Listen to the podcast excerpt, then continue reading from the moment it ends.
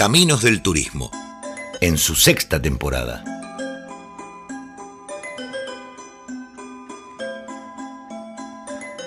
Un recorrido por el entramado de la actividad turística, reflexiones, análisis, actualidad y opiniones sobre la actividad social con mayor desarrollo de estos tiempos. Con María Laura Borla, Sabrina Kisman y Marieta Iglesias.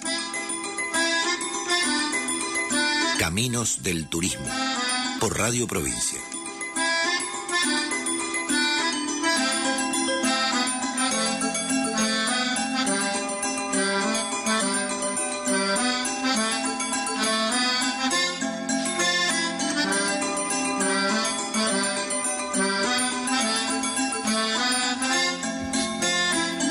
Hola, hola, buen día, buen día a todos, ¿cómo están? Hoy en este hermoso día de 13 grados de temperatura, bienvenidos a nuestro espacio Caminos del Turismo. ¿Cómo estás, Sabri? Hola, buenos días, eh, Mariet. Muy bien, por suerte. Bueno, saludo también a María Laura, por si nos está escuchando, a Claudio y a todos los oyentes en este programa que informa, genera notas, aporta ideas, reflexiona acerca de una de las actividades económicas más importantes de Tierra del Fuego. Como siempre, agradecemos eh, el espacio a Radio Provincia, a Mati, que está allí en el control, a la voz de Darío Urruti, nuestro locutor y a todos los que, bueno, nos siguen, nos vienen siguiendo, nos cuentan que nos escuchan. En nuestro, ulti en nuestro penúltimo programa, ¿eh? En nuestro penúltimo programa de, de este ciclo.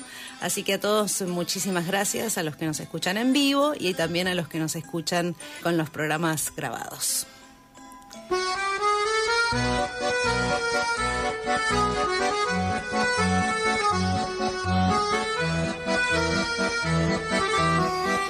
Bien.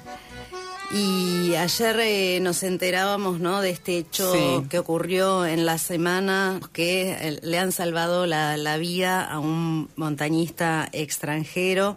El joven, para quien no escuchó la, la noticia, estaba herido desde hacía 24 horas tras caer en una grieta de rocas en el glaciar Ojo de Albino. Un guía que andaba por allí escuchó eh, gritos y pedidos de ayuda y de auxilio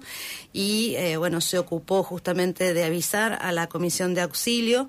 Eh, y así que en una, un operativo integrado de la Comisión de Auxilio junto al integrante de, eh, a integrantes de la empresa Eli Ushuaia con los helicópteros lograron evacuarlo finalmente con éxito. Hace un par de semanas nosotros entrevistamos a Federico Ponce de León, quien es miembro de la Comisión de Auxilio, que es bombero y bueno, justamente es una de las personas referentes de la comisión y de su institución que nos contó cómo trabajaban y también participó en el, en el rescate, así que él nos contaba un poco lo que sucedió y su reflexión. El día jueves 9 a las 12 y 39 del mediodía recibe la Central de Comunicaciones de Defensa Civil Municipal un llamado por parte de, un guía que andaba con gente cercanías al ojo del albino, quien eh, nos informa que escuchaba pedidos de auxilio de una persona que en primera instancia no la podía localizar y después la pudo ver bien dónde era. Eh, mientras tanto ya se iba activando todo el personal de, cuerdas y, el personal técnico, digamos, porque este tipo de intervenciones requiere otro tipo de, trabajo, mucho más técnica. Eh, así que bueno, finalmente entendemos que la persona estaba dentro de la grieta, misma grieta que hace dos años atrás ya habíamos ido a buscar a una pareja de, Buenos Aires. Así que algunos conocíamos más o menos el, lugar y las zonas de acceso. Eso también nos ayudó muchísimo para hacer más rápidas las maniobras. Eh, Mientras que estábamos en el camino, salimos un grupo de avanzada de siete personas al lugar. Mientras que estábamos en camino, ya llegando a la Laguna Esmeralda, la gente de Ushuaia pone a predisposición el helicóptero por cualquier cosa. Eh, a lo cual en un, principio, en un primer momento esperamos un, cachito y después viendo que las condiciones climáticas lo permitían, que los siete que habíamos salido veníamos cargando con todo el equipo de cuerdas y, y demás que llevan mochilas que pesaban 20 kilos más o menos. Sale otro grupo de acá desde la ciudad de Ushuaia con tres personas más y eh, logramos llegar prácticamente todos juntos a la zona de la grieta esta donde estaba apostada esta persona. Eh, ahí nos dimos cuenta de las lesiones que tenía, así que bueno, tuvimos que agarrar y, trabajar un poquito más rápido para poder sacarlo del lugar. Eh, recordemos que esta persona llevaba 24 horas en ese sitio y nadie se había dado cuenta que estaba faltando. Así que simplemente remarcar la, importancia de avisar que salimos a la montaña. Eh, si hay gente que, que esa, persona llegó de alguna forma, recordarle los, los horarios o que avisen a los hoteles, pedirles también que tengan en cuenta estos pequeños detalles porque si no hubiese sido por ese guía que pasó con esta gente, seguramente el, final hubiera sido totalmente distinto. Pero bueno, pudimos hacer un, gran trabajo y siempre con la mejor predisposición para poder ayudar a los, a los demás y en este caso contar con el gran apoyo de, de Elio Suaya que, que fue clave porque si no hubiese sido un trabajo de muchas más horas que las que llevó. Escuchábamos la voz de Federico Ponce de León, quien es miembro de la Comisión de Auxilio y participó en este rescate realmente destacable de toda la gente que participó junto a Eli Ushuaia y a mí solo me queda por eh, eh, reflexionar, ¿no? Bueno, destacar obviamente la, labor, la pericia de, un guía que, que prestó atención, digamos, a este pedido de auxilio desesperado después de seguramente de 24 horas y bueno, al, a la responsabilidad de todos nosotros, a la gente que nos está escuchando, cuál es el aporte que nosotros podemos hacer, ¿no? Yo creo que todos de alguna manera u otra estamos siempre en contacto eh, con turistas o nos enteramos o justamente los que somos eh, responsables de llevar adelante o de informar, a veces la gente nos consulta, eh, las personas que realizan los traslados, ¿no? Hacer hincapié en todas estas cuestiones, sobre todo lo que dice Federico, ¿no? No salir solo a la montaña. Y si vemos que alguien va a salir solo a la montaña,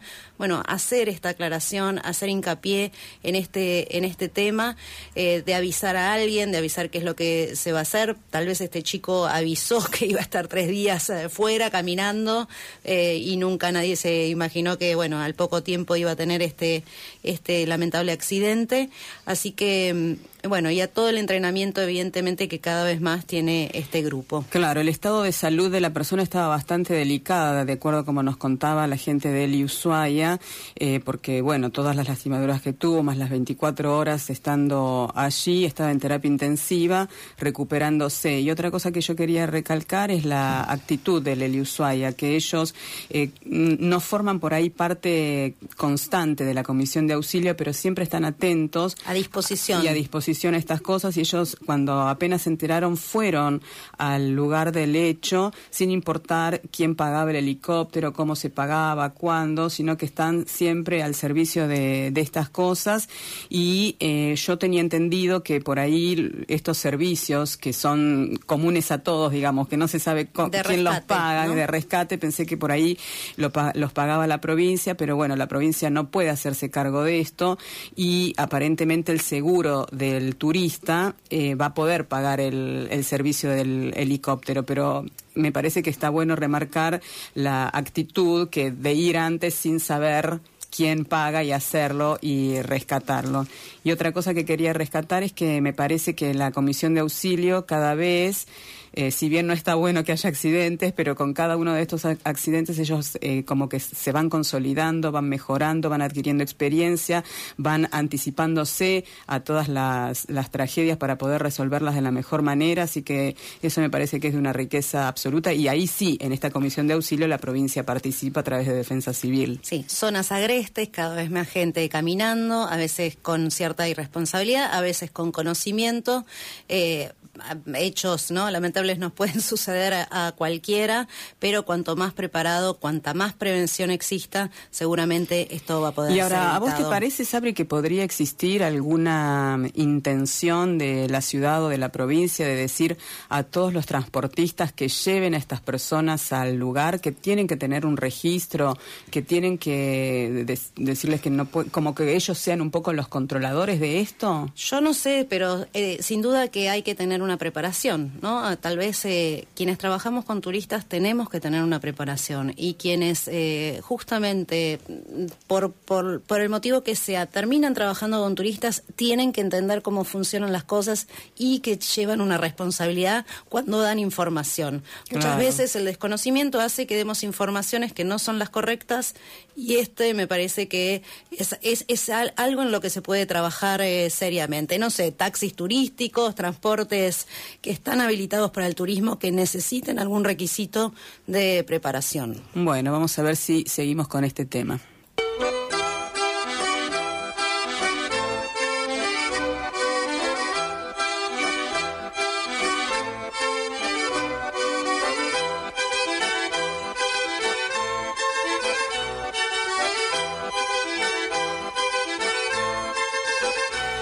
Y una noticia también que empezó a dar vuelta ayer, eh, que se anunció desde Buenos Aires, es que construirán un centro de investigación en el Parque Nacional. Si bien a priori la noticia nos parece muy buena y algo, un, proyecto interesante, lo que nos parece un poco complejo son estos anuncios cuando se hacen desde las carteras de Buenos Aires y desde organismos eh, que son muy verticalistas, ¿no? Donde se deciden muchas veces las cosas en Buenos Aires eh, que se hacen estos anuncios cuando creemos que es todavía ni se pensó cómo se va a hacer esto, que no hay un proyecto, o sea, que se piensa hacer en el Parque Nacional. Nos da la sensación que quienes conocemos el Parque Nacional sabemos que, por ejemplo, eh, ya de por sí mantener, y este es uno de los grandes problemas por los cuales eh, el centro de visitantes está pasando por un inconveniente en poder conseguir su, su nuevo concesionario. Por ejemplo, no hay luz, ¿no?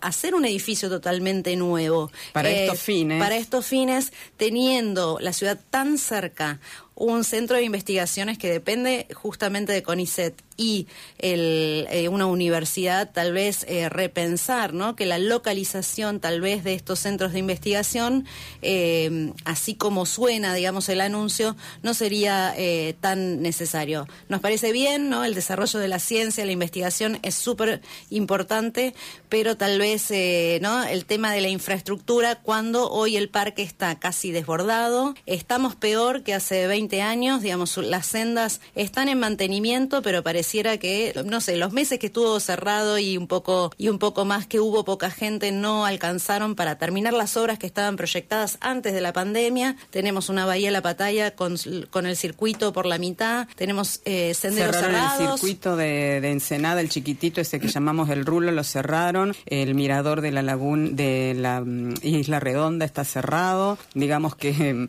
a, a los humildes oyentes que escuchan esto y después van al parque y ven que no pudieron todavía hacer la casilla de entrada al parque, como estuvimos hablando el otro día con el, el guardaparque, nos parece que, bueno, está bien, son dos presupuestos distintos, dos proyectos distintos, proyectos distintos, etcétera, pero al que le llega al consumidor final pareciera un poco incongruente. Sí, ya en plena temporada y creemos que, bueno, está bueno establecer eh, prioridades. Por lo tanto, creemos que esto siempre, bueno, son anuncios que tal vez eh, venden. Pero mira lo que dice, el plazo de ejecución será en ocho meses, es decir, que no falta mucho. Podrá albergar a 20 investigadores disponiendo de un laboratorio, un área de trabajo, un Zoom comedor y dormitorios para los investigadores. Parece eh, eh, irrealizable y un presupuesto de 600 mil dólares. Bueno, veremos qué pasa. Veremos si realmente es un anuncio. nuestros oyentes, en ocho meses vamos a estar investigando a ver qué pasó con esto. A partir de este lunes 6 de diciembre, ya rige un nuevo horario para el Paso San Sebastián, a la espera de la salida masiva de los fueguinos. Se va a ingresar al Paso Internacional, es decir, salir de Argentina, ingresar a Chile de 8 a 17 horas de nuestro lado. Y luego las fronteras permanecerán abiertas hasta las 22 horas para volver a ingresar a nuestro país. Es decir, que de 17 como último horario tenés tiempo hasta las 22 de llegar nuevamente a las fronteras en el, en el continente. Y eh, hablando del paso fronterizo, no sé si se acuerdan el problema que dijimos el programa pasado de los colectivos que no podían pasar, que tuvieron que pagar multa de los colectivos de, turistas que venían del norte. Por suerte ya se solucionó y el formulario ese que pedía la gendarmería y los buses no tenían, ahora ya es entregado por la CNRT y todo se ha solucionado. Pero, viste, fue una zozobra y para las personas que esos días vivieron ese momento tan incómodo no fue tan agradable. Bien, y empiezan también eh, las eh, cuestiones eh, controvertidas, ¿no? hacia fin de año, egresados y estudiantes de turismo con orientación en ecoturismo denunciaron que no pueden ejercer de guías de turismo y culpan al Infoetur. Ah, y esta noticia nos viene como anillo al dedo, Sabri, porque hoy tenemos justamente al presidente del Instituto Fueguino de Turismo como entrevistado, así que me imagino que nos va a comentar el hecho, ¿no es cierto? Claro, recordamos que este instituto, eh, que es una tecnicatura superior en turismo con orientación en ecoturismo, que es perteneciente al anexo Tolwyn del CENT 35, es decir, que es educación terciaria, a través de una carta abierta pusieron en conocimiento a la comunidad de la situación que afecta eh, el futuro laboral, como así también el desarrollo turístico de la localidad de Tolwyn. es el título terciario. Eh, eh, tiene su supuestamente, ¿no?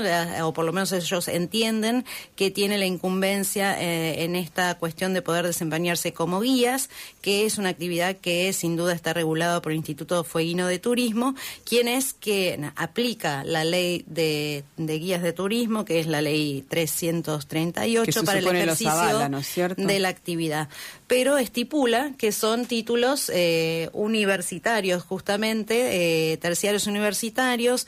Eh, no sé cuál es, la verdad que desconozco el, detalle técnico de, la condición de, este título. Lo que me extraña es que el Ministerio de Educación de la provincia haya eh, evaluado, decidido hacer una carrera sin averiguar primero si van a tener salida laboral las personas, si van a ser aceptadas. Eso también me hace un poco de ruido, así que seguramente que le vamos a preguntar al, al presidente del Infotur. Sí, y aclaramos también ¿no? que está la Universidad Nacional de Tierra del Fuego quien dicta la, la carrera eh, eh, de grado, la tecnicatura y la carrera de grado, la licenciatura en turismo, y que son eh, ellos, estas personas que, bueno, que estudian estas carreras, los que habitualmente eh, como locales tienen el, el acceso a esta licencia, a esta licencia para ejercer como guías. Bueno, ¿y qué pasó con el eclipse? ¿Te acordás que dijimos el 4 de diciembre que hubo un eclipse? Bueno, parece que las energías, según tenemos eh, nosotros eh, un asesoramiento cercano, bueno, hay que tener mucho cuidado, está todo así como con mucha energía, pero se fueron todos estos barcos a ver el 4 de diciembre el eclipse Antártida, ¿y sabes qué pasó? ¿Qué pasó? No lo vieron, porque estaba un poco eh, nublado y también había un poco de, de neblina, así que mm, solamente se vio desde mucho más al sur. Por ejemplo, hubo fotos de la base Belgrano 2, allí eh, pudieron eh, sacar unas fotos espectaculares, pero no así la gente de la base Orcadas ni tampoco todos estos cruceros que se fueron exclusivamente a ver el eclipse. Bueno, y el Canal Bill ya habíamos dicho que reabrió sus puertas el 18 el hotel de... Canal Bill, ¿no? sí, ¿qué dije yo? El Canal Bill. Ah, el canal, sí, no, el, Hotel Canal Bill. Sí, sí, reabrió sus puertas el 18 de noviembre. ¿Se acuerdan que había cerrado el primero de octubre? Y eh, con un recondicionamiento básico, vos estuviste, Sabri, yo no, no pude ir todavía a verlo y estético, pero por suerte los empleados del Automóvil Club Argentino han sido indemnizados y la mayoría reubicados en la nueva empresa adjudicataria. Así que bueno, celebramos ese hecho y el proyecto complementa la ampliación del Hotel Albatros que va a tener 50 habitaciones más. Creo que algo así, eh, o 59 o algo así. Claro, y van a unir, ¿no? Le, me habías comentado los comedores del, del Hotel Canalville con el del Albatros. Claro. O van a eh, hay un proyecto de unir los dos comedores. Recordamos que, bueno, es, justamente es una de las asistencias y servicios que se está cumpliendo mucho ah, para los pasajeros eh, antárticos, que de esto se habla mucho. Generalmente son grupos de 100 o más personas y no hay muchos lugares que tengan la capacidad de poder atender a tanta gente al mismo tiempo. Por lo cual, bueno, es, una, es un hueco que hay obviamente para, para desarrollar y aparte también se van a, se están, eh, toda esa obra obra que se ve en, en, la calle San Martín y la Serre, bueno, van a haber nuevos locales comerciales hacia la calle San Martín y según me comentaron, una famosa panadería de la ciudad va a tener un nuevo local en ese sector. Es pura comida, viste que hay tanto para comer, tanta opción para comer en la San Martín ahora. Bueno, dentro de poco vamos a hacer un concurso a ver cuántas panaderías y cafeterías hay sobre la calle San Martín. Y hablando de concursos, vamos a nuestro concurso concurso que termina el sábado que viene junto con nuestro último programa de la sexta temporada y que lo hicimos en base a los 61 años de la firma del Tratado Antártico. Y eh, bueno, le habíamos explicado que como resultado de la experiencia del Año Geofísico Internacional, el primero de diciembre de 1959, 12 países, entre ellos la Argentina, firman en Washington el Tratado Antártico, con el objeto de asegurar la libertad de investigación y la promoción de la cooperación. La pregunta que podés responder ahora mismo por privado en nuestras redes o en el WhatsApp de la radio 1550 3602 es... ¿Cuáles fueron los otros 11 países que firmaron el Tratado Antártico junto a la Argentina el primero de diciembre de 1959? Con responder correctamente, al menos cinco países van a participar del concurso por un regalo que nos va a otorgar la Feria de Artesanos Ushuaia.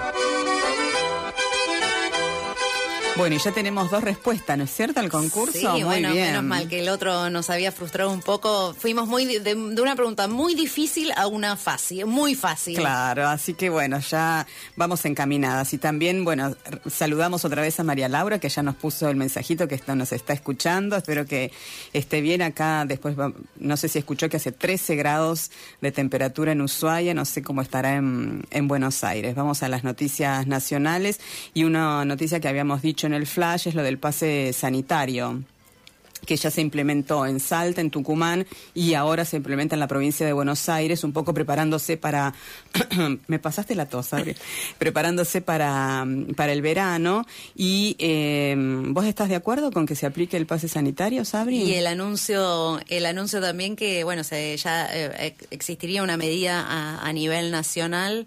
Yo, la verdad, a mí no me, a mí no me molesta. Yo eh, me parece que está bien si es la forma de bueno, de controlar este esta tremenda eh, eh, pandemia que por la que vamos atravesando, eh, si es una manera de, bueno, de, frenar la, la, justamente no me siento coartada en mi libertad porque justamente qué sé yo, me parece que, que sí es una manera de, efectiva de controlar. Ya es un hecho solidario, digamos, mundial. la medida es que los mayores de, de 13 años deberán presentar el certificado que acredite haber recibido las dos dosis de la vacuna contra el coronavirus para asistir a eventos masivos y actividades culturales, religiosas y recreativas en lugares cerrados. Y esto, bueno, también se usa en Francia, en Italia, en Israel, en la ciudad de Nueva York, en varias provincias. Y lo que decíamos en el flash como conclusión, que posiblemente también para el turismo eh, doméstico ya también se pida, ¿no es cierto?, las vacunas para ir a los hoteles y Lo que creo que es un hecho, ¿no? Tuvimos muchos muertos por la pandemia y estas muertes claramente se han frenado. Mm, la mayor parte de la comunidad internacional se ha vacunado con todas las distintas vacunas y me parece que esto, ¿no?, que no ha, no ha habido eh, grandes que contratiempos, salvo casos excepcionales. Lo que me molesta un poco es tanta aplicación, ¿no? para, para, tener el pase eh, sanitario dependemos de un celular, de que funcione en el momento que lo necesitamos. Esto ya vimos a veces contratiempos con los con los turistas en el aeropuerto cuando tienen que viajar a Calafate y los requisitos y a veces esas aplicaciones no funcionan. La aplicación Mi Argentina se, se tildó, por ejemplo, estos últimos días y vos necesitas eh, mostrar tu carnet de vacunación y, y no funciona. Eh, es verdad que, bueno, ya podemos tener un cornete físico, pero no sé si eh, eso va a ser tomado también como el pase sanitario. Entonces, me parece que, bueno, mientras se facilite la cuestión, me parece que no está mal. Y pasando a otro tema, bueno, culminó la Feria Internacional de Turismo de América Latina, la famosa FIT un montón de gente fue para estos momentos. Según los números, un total de 73 mil visitantes, entre los cuales está nuestra coequiper eh, María Laura y nuestro coequiper Hugo, eh, que estuvieron por allí. Eh, hubo profesionales y público en general y, y también unas 3.600 citas de negocio. Según lo que pudimos averiguar, nos contaron que funcionaron bastante bien, que fueron de ¿no? alta calidad, fructíferas, fructíferas eh, no es que gente que venía, realmente que se pudieron avanzar y, se pudieron concretar, eh, bueno, negocios entre, entre las empresas que apunta justamente a esto. Este y esto seguramente que, claro, seguramente es algo que también le vamos a preguntar a Dante Kerciali que, que nos haga una conclusión de este, de este encuentro.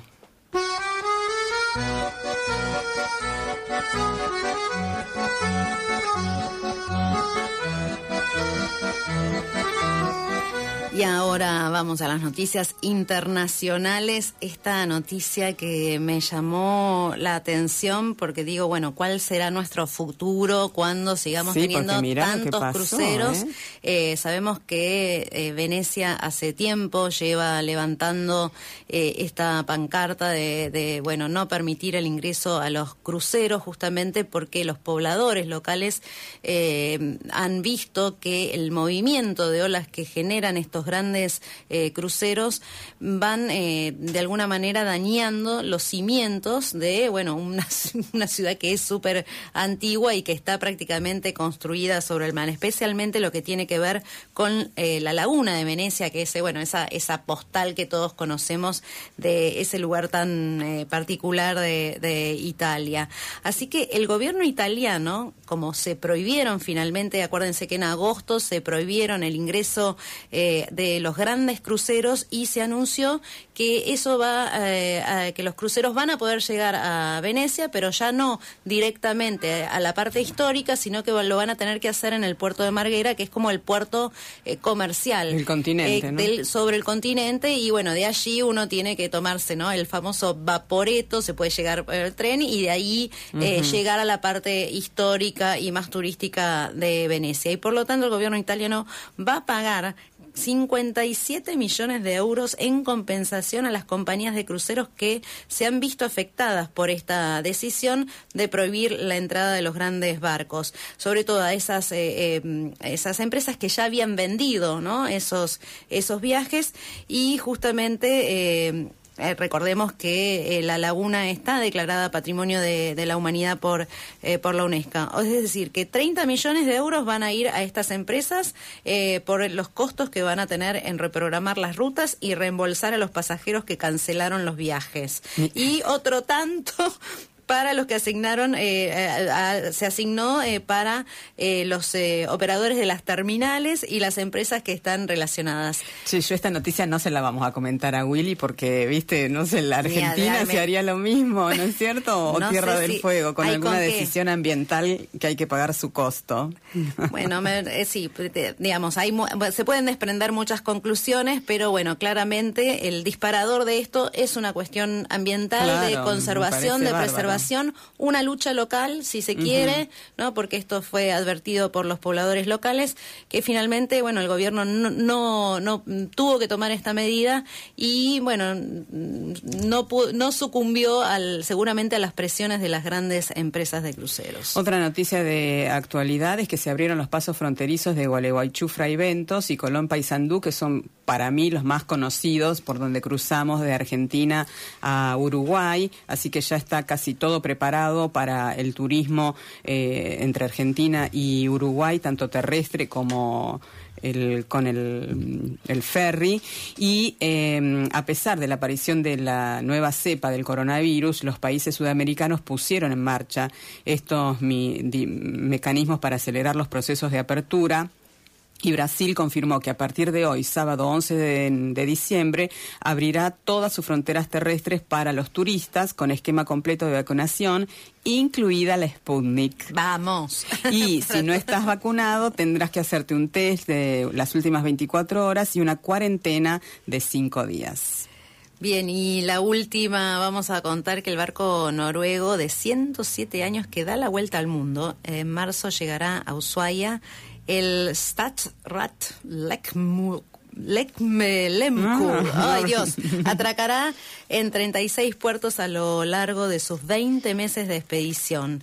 Y eh, finalmente el 30 de marzo está programada su llegada a Ushuaia. Este barco noruego antiguo zarpó en agosto de este año desde la ciudad noruega de Arendal para cumplir la One Ocean Expedition, una misión que se integra en el marco de la iniciativa del diseño de las Naciones Unidas de las ciencias oceánicas para el desarrollo sostenible. Claro, es como un barco más científico, ¿no es cierto? Que va a hacer eh, trabajos en el océano recordamos que hay todo, todo, todo un movimiento muy grande ya hace muchos años de rescatar la importancia de los océanos a nivel mundial y para justamente eh, tener en cuenta esa importancia eh, se necesita la investigación científica. Argentina tiene una gran parte hecha también en cuanto a este tema y uno de los, eh, bueno, de los grandes, las grandes preocupaciones son los niveles de dióxido de carbono y la presencia de microplásticos en el mar. ¿Qué es lo que va a estudiar este? Y también se va a ocupar un poco de, todos los cruceros que andan por el mar, de hacerlo una industria marítima más ecológica. Bueno, veamos, lo vamos a ver también acá por Ushuaia. Ojalá que tengan éxito y puedan hacer todas las investigaciones programadas. Y bueno, y el Viking. Para cerrar, para, cerrar, de verdad. El Viking que también iba a venir acá, ya tuvo que hacer cuarentena antes para entrar a Argentina y ahora está en cuarentena también porque un turista que subió en Buenos Aires con el PCR negativo después le agarró síntoma y tuvo COVID.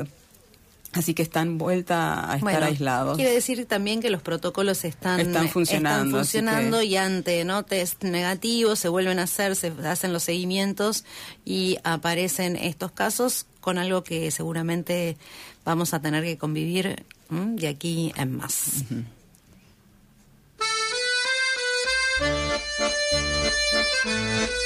El viaje no acaba nunca.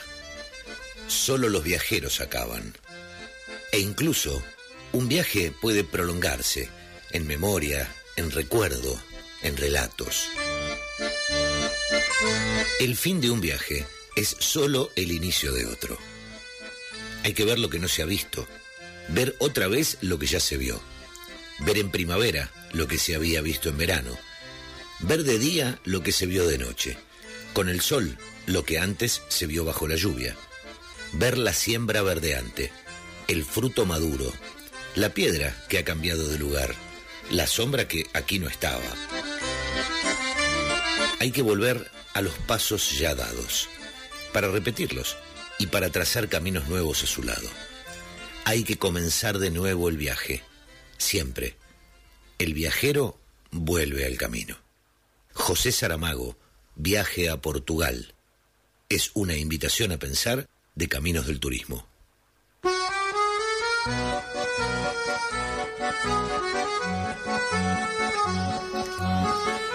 Seguimos aquí en Caminos del Turismo en nuestra sexta temporada y penúltimo programa de este ciclo, este programa en el cual hablamos de turismo, una de las actividades económicas más importantes para Ushuaia, donde uno de cada cinco de sus habitantes está vinculado directa o indirectamente con ella. No sé si me estarán escuchando, pero bueno, esta semana estuvimos en contacto con eh, toda una, una banda eh, de gente del norte de Patagonia, de Bahía Blanca, eh, al, mono y a Mabel y su, bueno, sus eh, familiares, todo su grupo.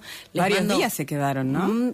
como una semana se quedaron, sí, sí. Y bueno, divinos, la verdad que la pasamos bomba.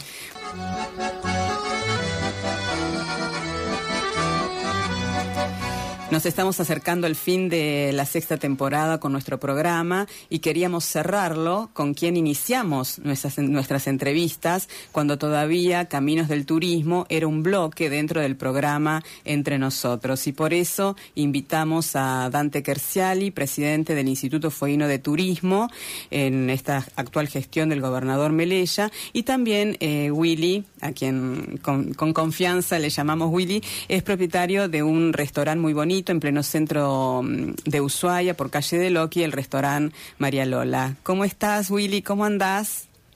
Hola, muy buenos días. ¿Cómo están ustedes? Muy bien, buenos días, Willy. ¿Cómo estás?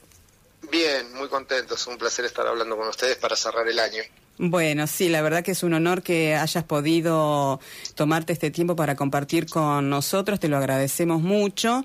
Y esta entrevista es un poco más relajada que la primera que hicimos, así que queríamos un poco eh, volcar a, la, a, los oyentes, a la audiencia, un poco el perfil eh, tuyo y cómo es que estás ahora al frente del Instituto Fueguino de Turismo No sé si vos siempre te dedicaste a la gastronomía o iniciaste tus actividades laborales en otro rubro y luego te volcaste a la gastronomía.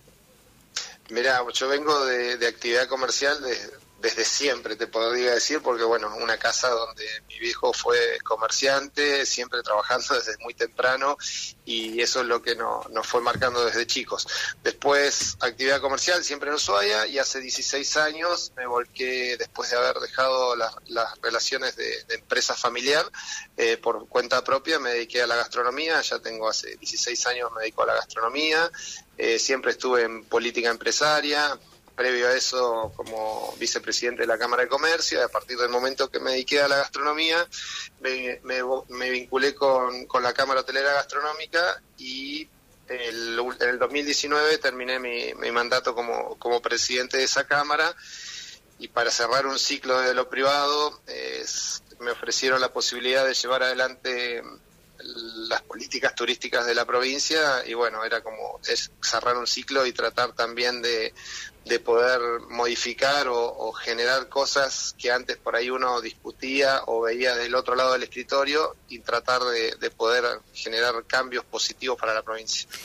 Y, un resumen, te lo sí, sí, muy, bien, no, justamente era un poco lo, como queríamos empezar, ¿no? Tu perfil viniendo de la actividad netamente privada y esa experiencia, ¿no? Que uno tiene a veces y cómo se va encontrando a veces con eh, algunos eh, impedimentos o algunas reglas de juego que a veces o no están claras o justamente eh, se aplican a unos y a otros no se aplican y a veces eso que también nos juega en contra, estando ahora del otro lado del mostrador, como bien dijiste, vos ves que hay posibilidades de, de, hacer esos cambios, de hacer esos acercamientos, de poder trabajar para que hay un montón, para que todas esas cosas que necesitan cambiar que se para destrabarse se, se puede hacer?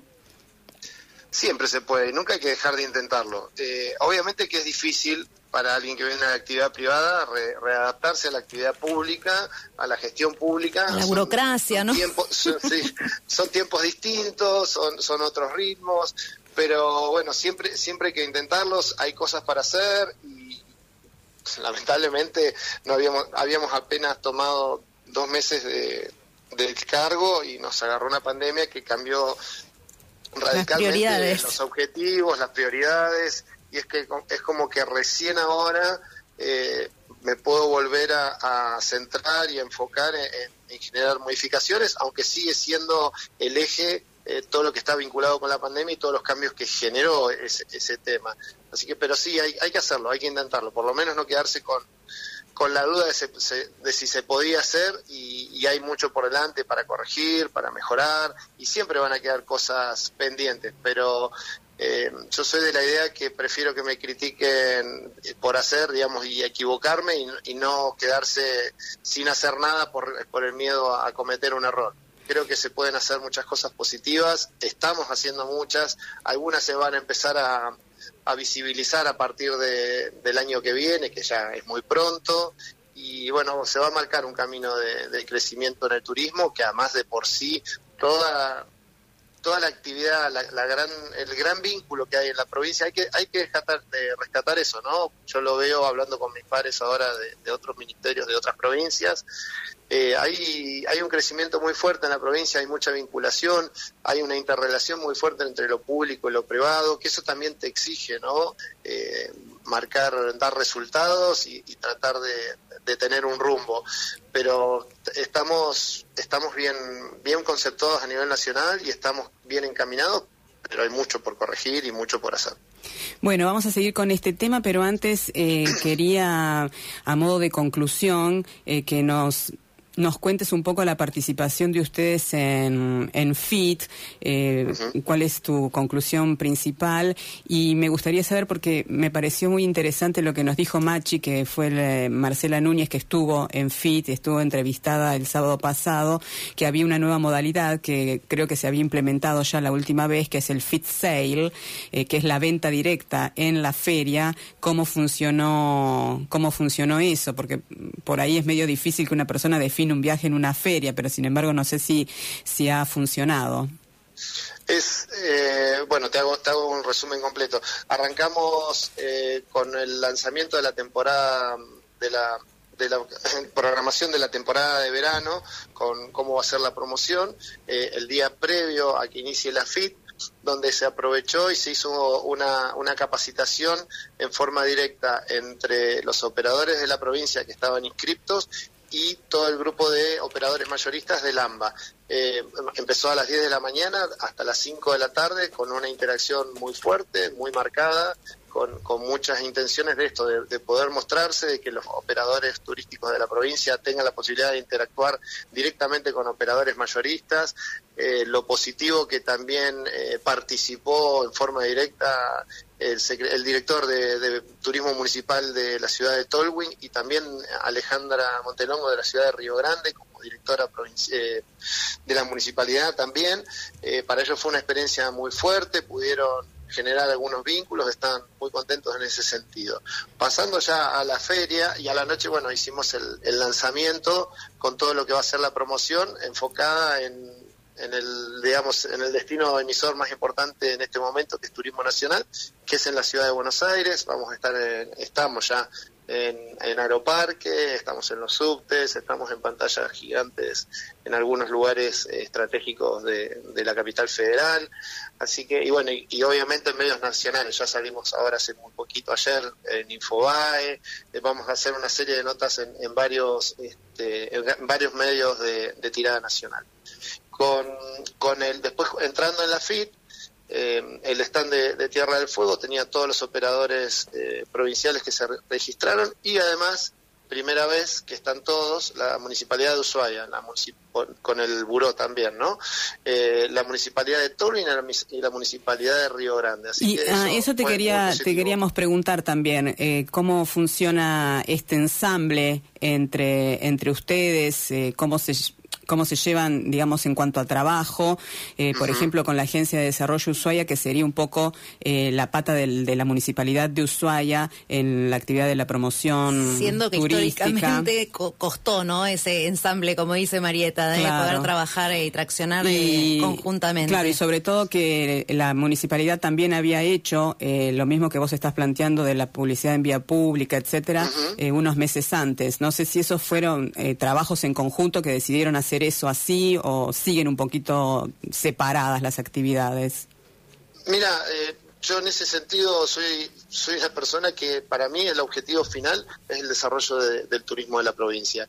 Así que no, no se va a generar nada que genere un, bloqueo o, algo innecesario que no genere desarrollo. Por eso lo primero que hicimos cuando eh, fuimos, digamos, cuando se confirmó de que se iba a hacer la FIT, hacer la invitación a las tres municipalidades. Eh, Tolwyn Río Grande aceptó, la municipalidad de Ushuaia por intermedio del buró, porque el buró, digamos, es lo, mixto, ¿no? Público-privado también participó. Es más, tenían un, un espacio específico del Visit Ushuaia eh, en ese trabajo conjunto de participación. Eh, estuvo Usupín como mascota en el stand. Eh, nosotros somos un buen ensamble. Tenemos un, tenemos un destino privilegiado, que digamos el de mayor demanda, que es la ciudad de Ushuaia, y hay que aprovecharlo. Eh, la Municipalidad de Ushuaia hizo una campaña por el destino Ushuaia hace un par de meses. Eh, todo suma para, para que vaya gente al destino. Nosotros nos enfocamos en la provincia completa, en mostrar que el fin del mundo es toda la provincia, que somos un destino de naturaleza, que hay nichos de mercado y, digamos y promoción específica que se puede hacer en el, resto de, la provincia, por eso estuvieron presentes Río Grande y Tolwyn, tuvieron una interacción con muchos operadores, Vos estás, satisfecho no sé, si ustedes tuvieron la posibilidad de hablar con Ángelo o con o con Alejandro Montelongo sobre sobre cómo cuál es su visión de, la FIT, pero por lo menos en, el diálogo que tuve personal yo con ellos se fueron muy muy contentos, muy contentos, satisfactorio para ellos. Es más, creo que Río Grande, si mal no me equivoco por lo que me dijo Alejandra, era la primera vez que participaba eh, en presencialmente en la municipalidad en una FIT. Ah, así que bueno, es una es un avance. No sé si escuchaste en, las noticias en la semana, Willy, que en los medios eh, se preguntaban por qué viajaron tantas autoridades a la feria.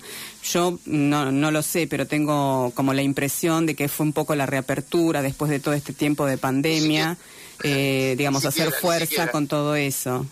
No, no, ni, siquiera. En realidad, yo feliz eh, porque es una manera de haya habido tanta participación de, funcionarios de la provincia en el lanzamiento de, la temporada y de la promoción, pero fueron, se dieron, se dieron se dieron las posibilidades porque la legislatura estaba con el, el foro, no me acuerdo ahora bien el título, pero estaban con el foro patagónico legislativo, entonces coincidió que estaban acá en Buenos Aires, estaban por otras gestiones, no, no vinieron por el lanzamiento ni por la apertura de la FIT, vinieron por otras gestiones específicas. Claro, y aprovecharon. y, exacto, y, en ese marco eh, creo que habían terminado ese mismo día o el día anterior a la noche. Eh, estaban allí. exacto, estaban, estaban acá en Buenos Aires. Estaban en Buenos Aires por otro motivo y bueno, sin duda que estén presentes las máximas autoridades de la provincia marca no una decisión política de, bueno de la importancia no de, estar ahí acompañando eso, eso sí te iba a decir, o sea, la presencia y la participación del gobernador, eh, el acompañamiento de Mónica Urquiza como vicegobernadora, que también está acá por otras gestiones, que hayan estado en el lanzamiento, que hayamos tenido legisladores de distintas bancas, eh, de distintos, digamos, partidos, este, había de los peronistas, había de Forca, estaba el senador Pablo Blanco, o sea, mucha gente acompañó porque también la pandemia visibilizó la importancia, de la actividad turística a nivel económico, de desarrollo para la provincia. Así que. Sí, y estar eh, presente en un evento. el acompañamiento, ¿no? Sí, yo y, estimo que no es lo mismo verlo ahí in situ, ¿no? De la importancia y todo lo que se genera en un en una en una feria de tal envergadura que, bueno, que te lo cuenten o verlo eh, de lejos. A veces, ¿no? Me parece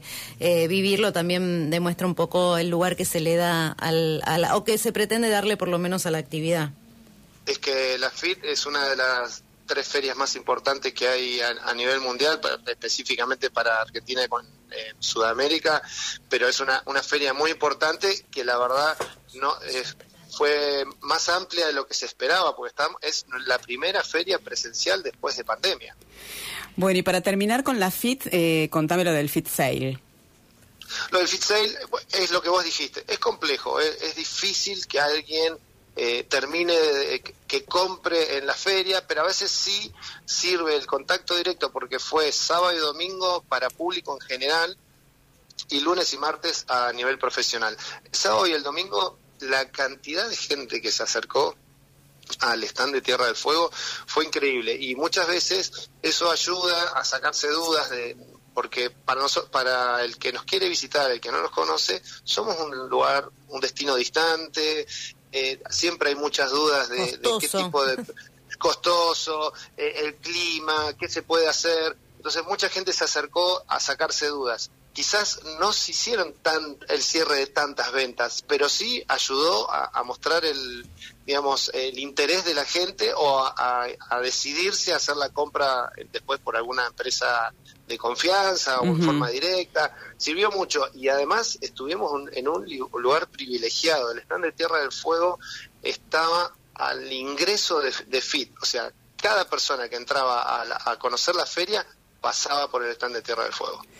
Bueno, me alegro mucho porque yo también escuché de gente que participó de acá de Ushuaia que quedaron muy contentos con todo lo que vos estás contando y con la, calidad de las entrevistas y de la gente que fue en los dos días de, los invitados, los profesionales, la calidad de gente que fue como muy interesada en hacer ya el negocio. Pero ahora vamos a, hacerte como un picadito de, preguntas eh, antes de terminar el programa. Una de las patas que vos cuando hicimos la primera entrevista resaltaste fue el de la fiscalización, el de actualizar las leyes, eh, sobre todo en la hotelería.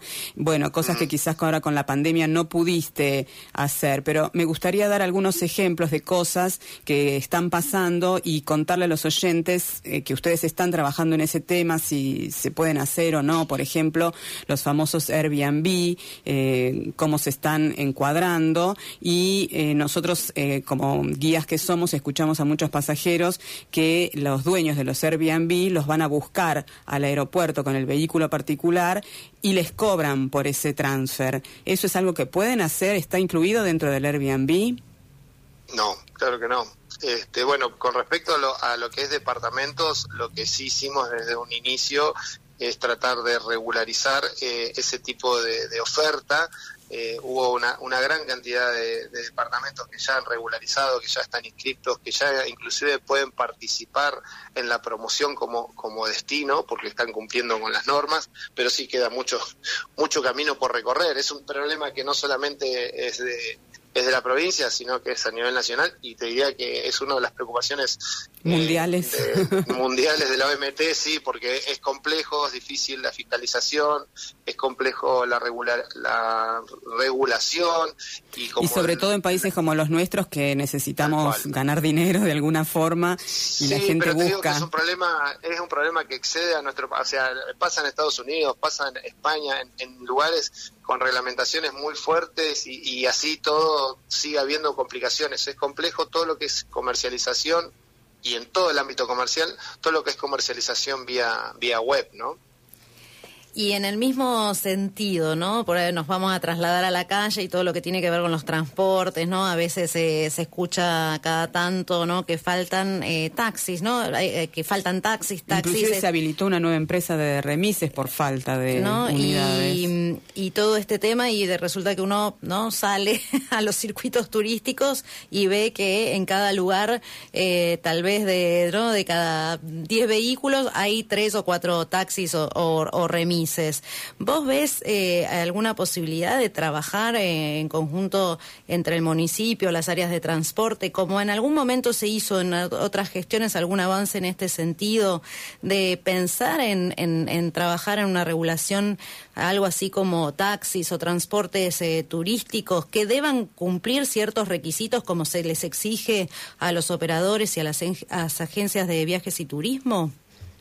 es exactamente es, es otro de, de, las cosas pendientes por buscar una forma de, de, solucionarlo que sea más más equitativa y más lógica para todos y sí es muy importante esto que vos planteás no el trabajo vinculado e interrelacionado eh, por la legislación entre lo provincial y, lo municipal, ya que bueno la habilitación de los taxis y de los remises está dentro de, de lo que es la, el ejido urbano y, y la reglamentación, pero también la función del taxi y del remis no es la función de, hacer de, guía de turismo, ni sino de hacer, hacer excursión, una, excursión, exactamente, no, no es, no es el fin por el cual fue eh, está creado y, y, más cuando estamos hablando que es un es un producto o es un servicio urbano y están generando una atención y un servicio que es por, por afuera del sí, urbano. Y el, no, el, yo todo esto me surgió porque ya escuché varias veces, incluso estando, no sé, en la clínica, ¿no? De la gente quejándose, esperando que los que no había que no había taxis o que no se consiguen muchos pasajeros, nos dicen que, por ejemplo, quieren volver a su hotel que está alejado del centro, vinieron a cenar y no consiguen taxis a la noche para volver, porque hay pocos y o, tardan eh, o tienen mucha mucha demora. Entonces, eh, justamente bueno, esto a mí me, me, dispara un poco esta, esta situación que es eh, bastante histórica, ¿no? Eh, sí, a mí me suena... Como que nadie quiere, me parece, eh, agarrar esta es una papa caliente, claramente. Bueno, pero ahí, ahí desconocía que, estuviera faltando licencias o que haga falta la apertura de nuevas licencias, pero eso es netamente de municipal y no no No, no es que no es que haga falta, ¿no? es que haga falta, Willy, es que los taxistas están haciendo el trabajo del turismo y entonces desatienden el trabajo de la comunidad, no hacen falta Tal vez están trabajando durante el día, entonces no necesitan trabajar a la noche. Yo puedo a priori, muy a priori puedo sacar esa esta conclusión, ¿no es cierto? Eh, habría que, estudiarlo, habría que analizarlo, por supuesto. Es como, digamos, es lo que a mí me surge. Digo, veo, veo durante el día muchos muchos transportistas también, ¿no? Eh, eh, fuera del ejido urbano y, bueno, los transportes están habilitados por, por el área municipal, pero también uno los ve, ¿no? Haciendo, haciendo excursiones. te vas al Mansa, bueno, todos estos lugares que el Infotour claramente está tratando de desarrollar y apuntalar como nuevos circuitos turísticos bueno, eh, tal vez hay una demanda que, no está pudiendo justamente satisfacer eh, todas los eh, las empresas habilitadas. Habría que estudiarlo, digo yo. Sí, sí, sí, obviamente son varios los temas, ¿no? Sí, sí, sí, no, es inabarcable todo. Al, inicio, claro, vos recién al inicio de la pregunta hablabas también del tema legislación en cuanto a alojamientos turísticos. Y ahí también hay que trabajar, es, es una reglamentación y una ley con una reglamentación en lo que es alojamientos que, que ya es, es vieja, hay, hay que ayornarla, hay que adaptarla, estamos viendo eh, de qué manera llevarlo adelante que sea la más ágil y esperamos poder, por lo menos que eso quede finalizado antes de que terminemos nuestra gestión, que quede actualizado de una manera que, que se pueda también que sea más flexible la, la posibilidad de, de, irla ayornando en el día a día. Porque hoy las cosas son muy dinámicas y, y van surgiendo nuevas modalidades y, y nuestra legislación, como está, como está planteada en este momento, queda obsoleta y tampoco se te hace difícil eh, incorporarla. Bueno, cualquier nuevo tipo de oferta que va surgiendo se te hace muy difícil incorporarla. Entonces hay que, hay que hacer un trabajo más profundo, que no es sencillo, pero bueno, en algún momento hay que empezarlo.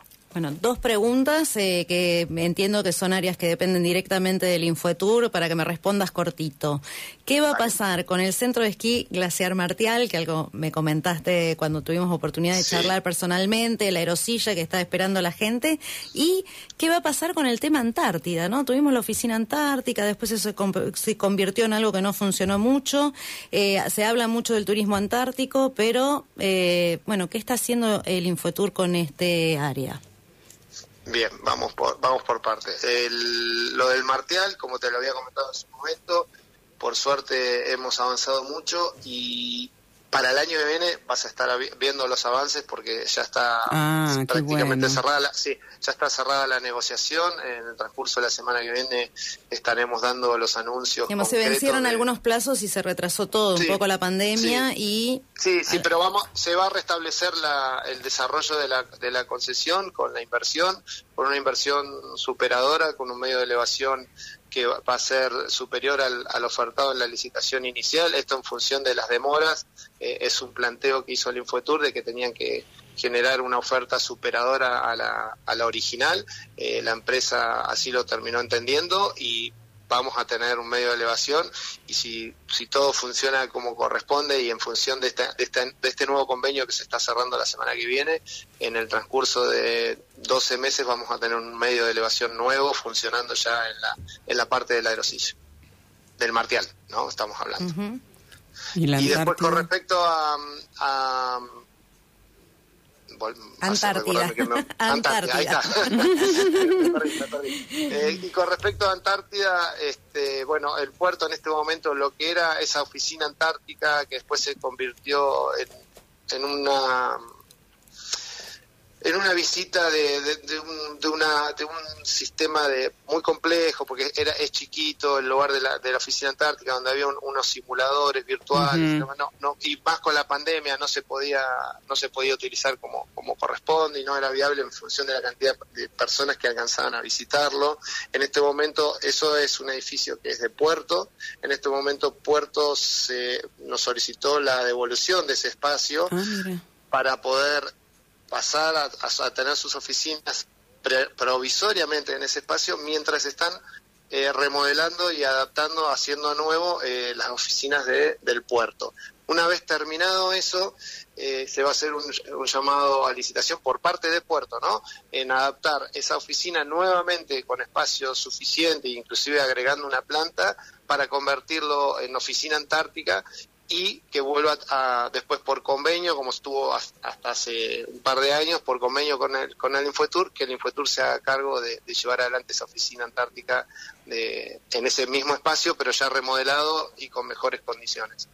Y por otro lado, se está trabajando, pero eso sí, ya a nivel gobierno, entre varias áreas, el desarrollo del puerto, eh, la licitación para la terminal de pasajeros de a nivel antártico, el desarrollo de, de, la, de los tres peines de, de los puertos para perdón, de los, del, sí, del puerto para los catamaranes, eh, la terminal de pasajeros de catamaranes, eh, se está haciendo obras de eh, infraestructura de base que hace muchos años, o sea, el, turismo antártico y el turismo en general marítimo, hablo por el tema de excursiones, hace más de una década que viene creciendo en forma permanente. La demanda hoy está superando la capacidad de, infraestructura y, era materia pendiente. Bueno, hoy se tomó eh, el empuje para empezar a desarrollar esas, obras de infraestructura. Lo del puerto ya se está que lamentablemente en, hace un par de años se había iniciado y, quedó trunco, ahora ya es una realidad, se está llevando adelante y estimamos que en el transcurso de un año barra dos años, depende cuál es la parte que estamos hablando ahora, eh, ya van a ser obras de infraestructura terminadas, desarrolladas, que van a dar una mejor calidad de servicio, que estamos atrasados, porque el turismo antártico ahora está en recesión, pero ya para el año que viene hay una demanda muy fuerte que supera el 2019, o sea, lo que tuvimos pre-pandemia va a quedar eh, superado en cantidad de, de, recaladas para el año 2022-2023. Bueno, Willy, las últimas dos preguntas eh, de la entrevista, eh, para una respuesta cortita también, nos mandaron unos oyentes que viste que ustedes tienen como un listado de operadores de turismo aventura, que muchos guías de turismo de montaña se han hecho como su pequeña empresa, su propia empresa para hacer trekking y tienen que inscribirse, eh, ustedes le piden ciertos requisitos y eso está como demorado, no avanza, hay algún eh, límite de, empresas que se pueden inscribir o algo, ¿cómo está ese eh, tema? guías de turismo, también hay guías aparte del guía de montaña y el guía de turismo, las, las incumbencias de cada uno, etcétera, pero eso está avanzando Sí, eh, por ahí me equivoco con los números porque yo soy de darlos vuelta, ¿no? Pero entre la 338 y la 837 o la... Sí, sí, también, Sí, porque me equivoco siempre con los se me dan vuelta los números. Es la ley de guías de turismo y la de turismo de activo, exacto. ¿no? Eh, pero eh, se está trabajando en eso, se está empezando a regularizar, se han empezado a poder inscribir. Había un montón de carpetas de gente que había presentado su inicio de, inscripción y estaba, estaba ahí parado. Y lo vamos destrabando a medida que vamos encontrando la forma más más ágil y más sencilla para, para que todos estén registrados, pero también hay un trabajo de fondo que se está trabajando con el área técnica y profesional y con abogados para simplificar porque hay cosas para, para corregir. Lamentablemente eh, tiene sus falencias eh, esa reglamentación, volvemos a lo mismo, algunas son viejas, otras se hicieron eh, y hay cosas que al, día de hoy se han modificado en función de, la dinámica, así que estamos trabajando sobre todo con la 837 para, para generar esos cambios. Claro, sobre todo este oyente nos decía que él había invertido en todo lo que ustedes le pedían, inclusive se, se compró el vehículo para hacer todo, el trabajo como corresponde, está pagando los seguros y no puede trabajar. Pero eso es una cuestión de que el trámite tiene que avanzar, que está atrasado el trámite, no es que tenga un no me gustaría hablar, claro, no me, no me gustaría hablar de por ahí de un caso en particular porque tendría que Claro, sí, sí, ni sabemos nosotros cuál es. A ver, claro, a ver cuál cuál es el caso específico porque bueno, a, veces eh, de entre lo que se dice y lo que es, a veces hay, hay pequeñas diferencias. Claro. Pero, pero sí se está trabajando y sí ya se han registrado un montón de, excursiones estas específicas que es de, montaña y demás, de guías. De a poquito no te tengo el número exacto, pero te puedo asegurar que, que son muchas las, registraciones nuevas. Los que, encontraron ese nicho.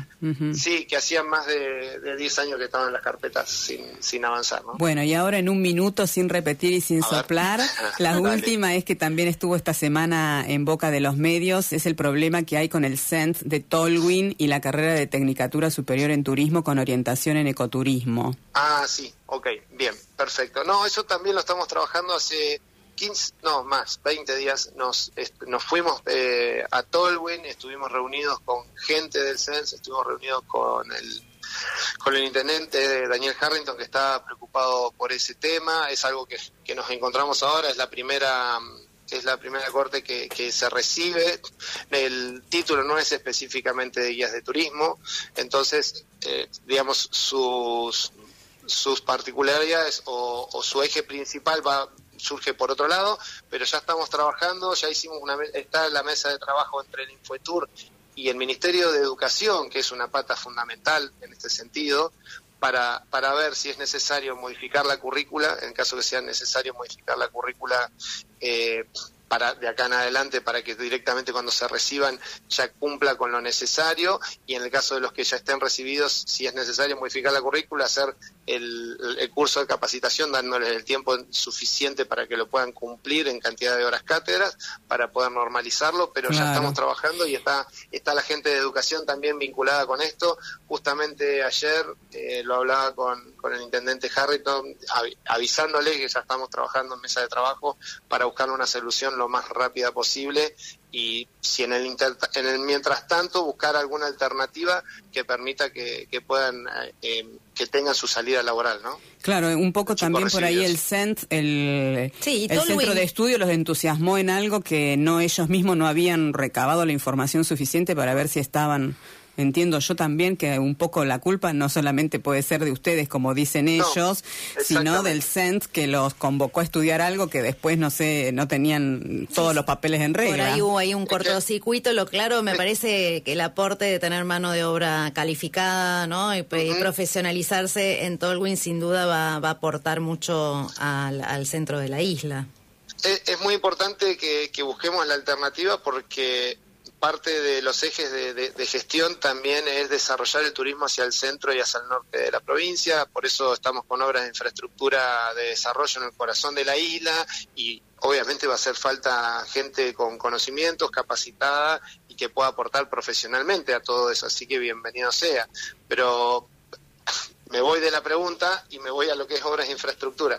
Estamos con, un desarrollo muy fuerte de obras de infraestructura. Estamos enfocando gran parte de la gestión en desarrollar obras de infraestructura que permitan que eso después genere el desarrollo eh, privado y, el crecimiento también para descongestionar un poco y mostrar que, la provincia eh, tiene mucho más para mostrar que, y no solamente Ushuaia, que sabemos que es el eje pero que también hay un montón de, segmentos de mercado que, pueden ser cubiertos y, que tenemos todo para, para crecer. Sí, nosotros, eh, claro, seguimos mucho las noticias de ustedes, obviamente, como eh, programa especializado en turismo, así que todos los sábados algo decimos de todo esto, de lo que ustedes están llevando adelante con los 50 destinos y todas las obras de infraestructura que están haciendo en el, el corazón de, de la isla. Así que por ese lado, tenete por seguro que nosotros estamos siempre actualizando la información de lo que ustedes están trabajando, pero bueno, justo estas eran eh, cosas puntuales que estaban ocurriendo esta semana y por eso queríamos, yo no, no escuché si vos saliste en los medios en la semana para aclarar este tema de Tolwyn,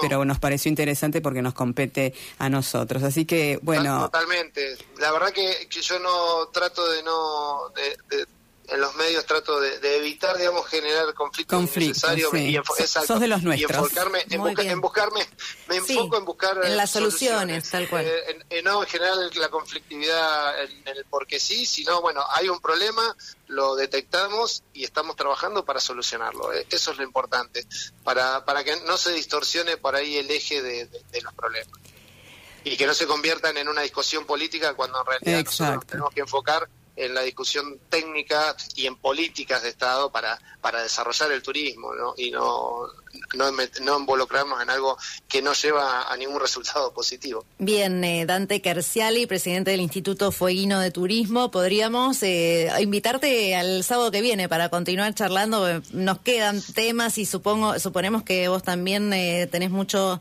muchas más cosas para contar. La verdad Sí, tengo una hora por lo menos para hablar. Pero nuestro programa, viste que dura una hora y algunos minutos más y ya estamos más o menos en, tiempo. Te agradecemos muchísimo eh, que haber participado. Quizás podemos, hacer una podemos hacer una, una nueva reunión cuando termine la temporada para que podamos hacer un este, un balance de cómo nos fue.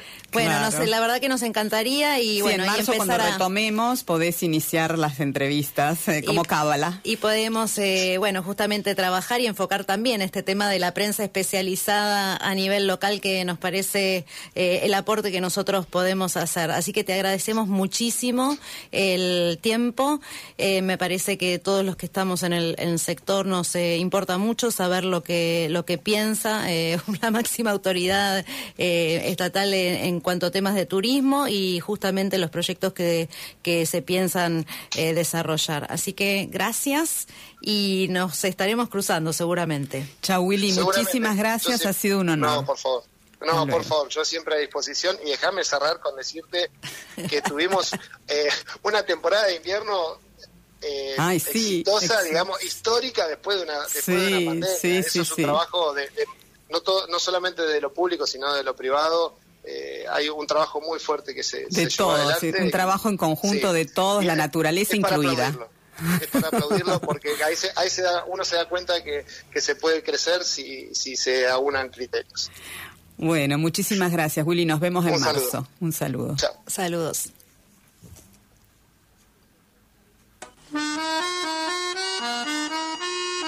Tu alojamiento en el Calafate es Edelweiss Hostel. A solo 200 metros de la nueva terminal de ómnibus. Contactate al WhatsApp 2901 545560 por email edelush.hotmail.com o encontralo en los portales de hotelería o en las redes como Edelweiss Hostel. Edelweiss Hostel, tu alojamiento en El Calafate, Patagonia, Argentina.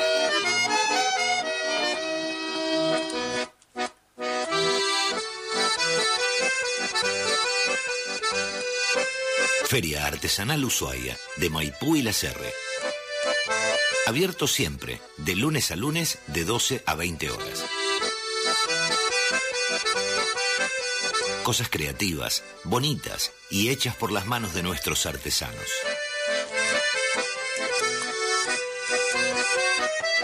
Búscanos en Instagram y Facebook como Feria Artesanal Ushuaia. La Posta Apart Hotel es tu casa en el fin del mundo. 18 años de trayectoria en hotelería, ambiente familiar con confort y calidad atendido por sus dueños. Departamentos con capacidad hasta 6 huéspedes. Estamos en el acceso al aeropuerto de Ushuaia, Perón Sur 864. WhatsApp 2901 588554 y en Instagram La Posta Apart Ush. Nuestra página web www.apartlaposta.com.ar. La Posta Apart Hotel, tu casa en el fin del mundo.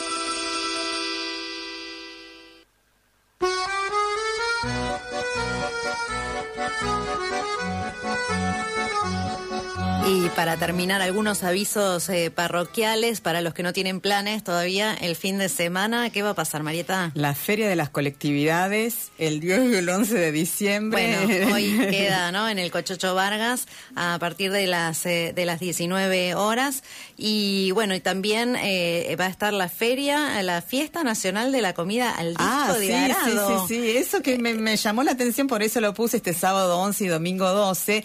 Va a haber platos típicos al disco que van a participar de un concurso mayor a nivel nacional de los mejores cocineros de esta comida al disco y vos podés ir, es en el camping del Secu, viste atrás de la estación del tren del fin del mundo, donde Sí, está sí. el camping. Bueno, eh, más o menos los platos van a co- co- costar entre 350 y 450 pesos y vos vas a ir probando esos platos y votando. Y la entrada general es 200 pesos con descuento a un grupo familiar. Una linda salida. Bueno, esta. después se van al Cochocho a las 19 y los que todavía no tienen plan para mañana, un planazo me parece, Ay, sí. la fiesta de la lenga en Tolwyn eh, mañana domingo todo el día 12, con esas día, actividades con- eh, tan lindas de, tratando de campo. reposicionar esta fiesta. Bueno, caminos del turismo a pie, como siempre, los circuitos Corazón Bahía Encerrada y Tierra de Fuego y Hielos. que lo pueden que- encontrar en nuestras, en redes, nuestras redes. Instagram y Facebook como Caminos del Turismo y allí van a encontrar la información si nos mandan mensajitos. Bueno, nos vemos el sábado que viene en el último programa. Venite vestida de fiesta. Ay, bueno, Ah, está sí. bien, bueno. Vamos Tal a vez nos vemos antes también de- producidas. en, en nuestra otra faceta la- laboral. Bueno. Hasta el sábado que viene. Gracias, oyentes. ¿Querés acompañar a Caminos del Turismo como anunciante? Escribinos. Caminos del Turismo USH arroba gmail.com. Hasta aquí, Caminos del Turismo. Sexta temporada. Por FM 99.9, Radio Provincia.